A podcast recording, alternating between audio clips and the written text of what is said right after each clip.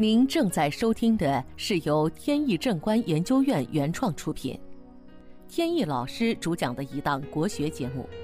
这里以真实案例的形式，摒弃晦涩难懂的书本理论，力求呈现一堂不一样的文化讲座。好，在正式的案例分析之前呢，还是先解答听众朋友们的一个问题。有听众问。说双胞胎，他们两个人的八字呢是完全一样的，但是呢命运却有所不同，这个是什么原因？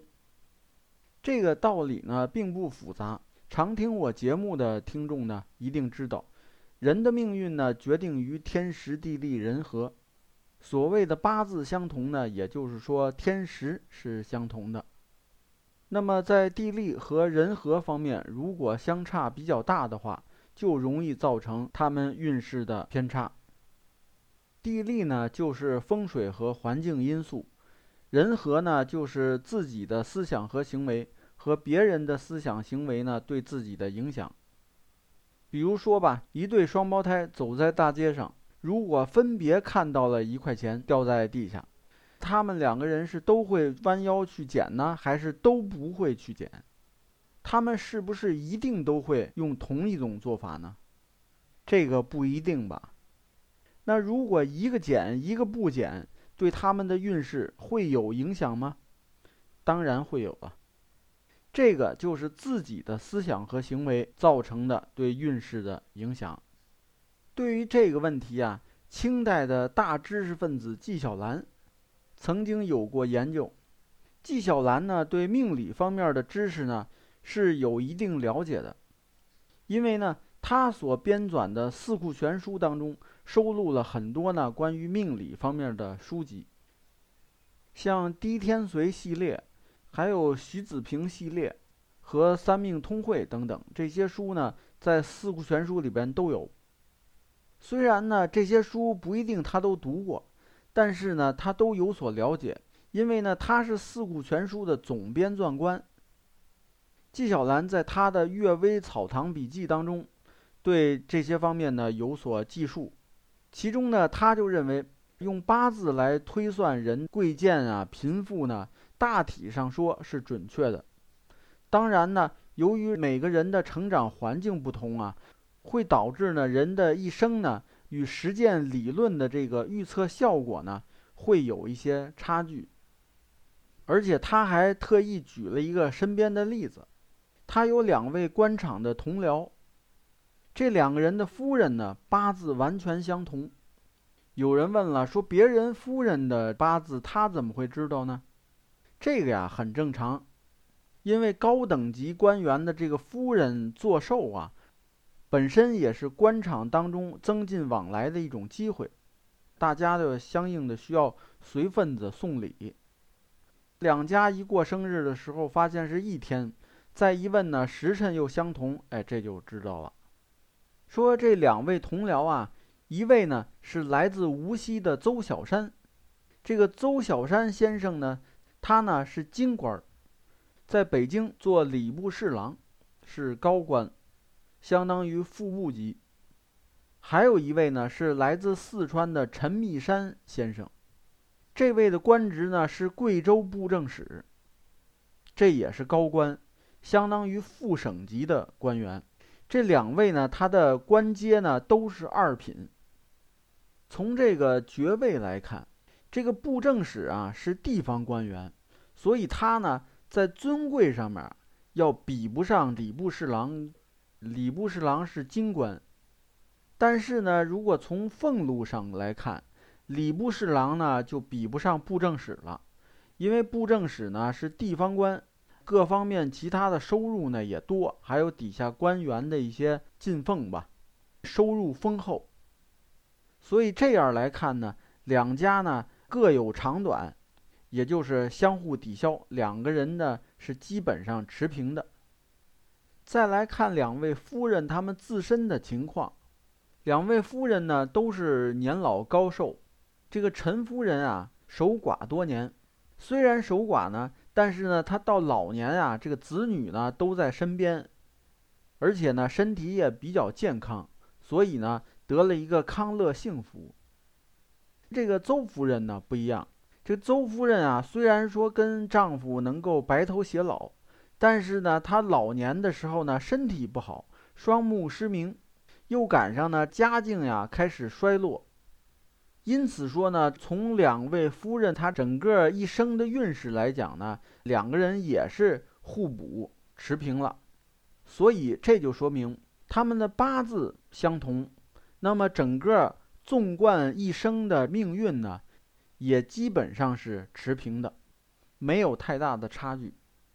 纪晓岚分析说，造成他们的命运不同呢，大概啊跟他们出生的地点一南一北有关系。这就说明啊，你要是比较两个八字完全相同的人，在某一个时间段，他们的运势呢可能有明显的差距。但是呢，如果你纵观两个人一生的这个运势的话，应该基本持平。那么好，问题呢就解答到这里。接下来呢，我们接着来分析案例。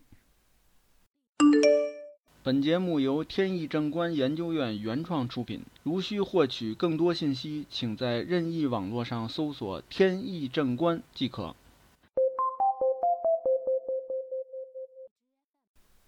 话说呢，近些年来啊，有一些行业呢不太景气，很多公司由于各种原因导致最后解散了。在国外呢叫破产，我们呢叫解散或者清算或者停业。但是面对失败呢，有的人呢就能振作起来，有的人呢就是意志容易消沉。有一位朋友就是。前些年他日子过得好的时候呢，手下有几家公司，而且呢还都挣钱。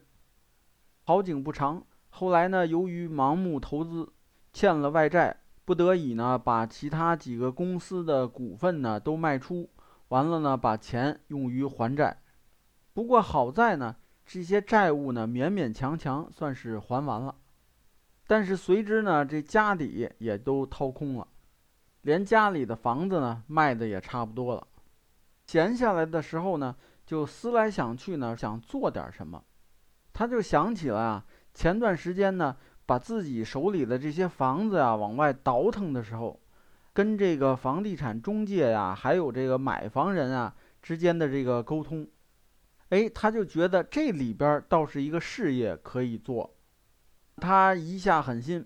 就租了一个小门脸儿，然后开始做这个房地产中介。完了，他事先呢还找自己这个行业里边的一些朋友去做咨询，还找朋友呢过来帮他建一些基础的一些制度啊和流程啊一些事情。这个人呢都是有这个心理落差的，由以前呢掌管好几家公司，到现在呢。需要看别人脸色来收房卖房，所以有的人啊，这个面子上就过不去。但是呢，他还好，一咬牙一跺脚，每天的这个辛苦啊，打电话呀，呃，做记录啊，这些都忍了。客户那边有的时候这个说话不好听啊，也都忍了。家里呢，动员父亲母亲过来帮着他看这个店铺。功夫不负有心人。前几年呢，赶上房地产一波小高潮，加上他的这个地理位置呢不错，那一段时间呢还真是挺忙。再后来呢，还不得不去新招聘人手来做。他呢前段时间来找到我，什么原因呢？因为呢有朋友找他要他入股去投资一家别的公司，他夫人呢因为有前车之鉴，坚决反对。但是他有个妹妹，就提议说呀：“要不你呢，先去看看命理。有这么一句话，叫‘无运不能自达’。说白了，你手气不好啊，做什么事情都很难成功。看他的八字，他是庚金的日主，生于卯月，财星当令，但是呢是弱金的命格。投资失败的这年呢，大运是癸未。”流年是戊子，戊癸呢相合化成火局，地支是卯戌和午戌，这些呢都能化合成火炬。所以呢，赶上这一年呀，就是烈火熊熊燃烧。本来呢，他的命格就是弱金的命，碰上大火，当然呢，就是做什么事都容易失败。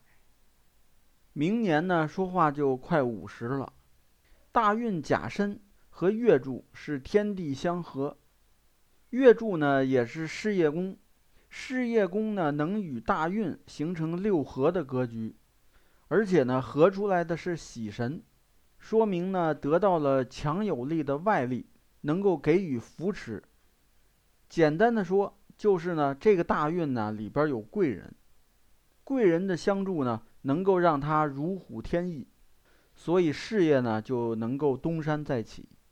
这位朋友呢一听喜出望外，说所要投资的这个行业呢以前还真是干过几年，还有些心得。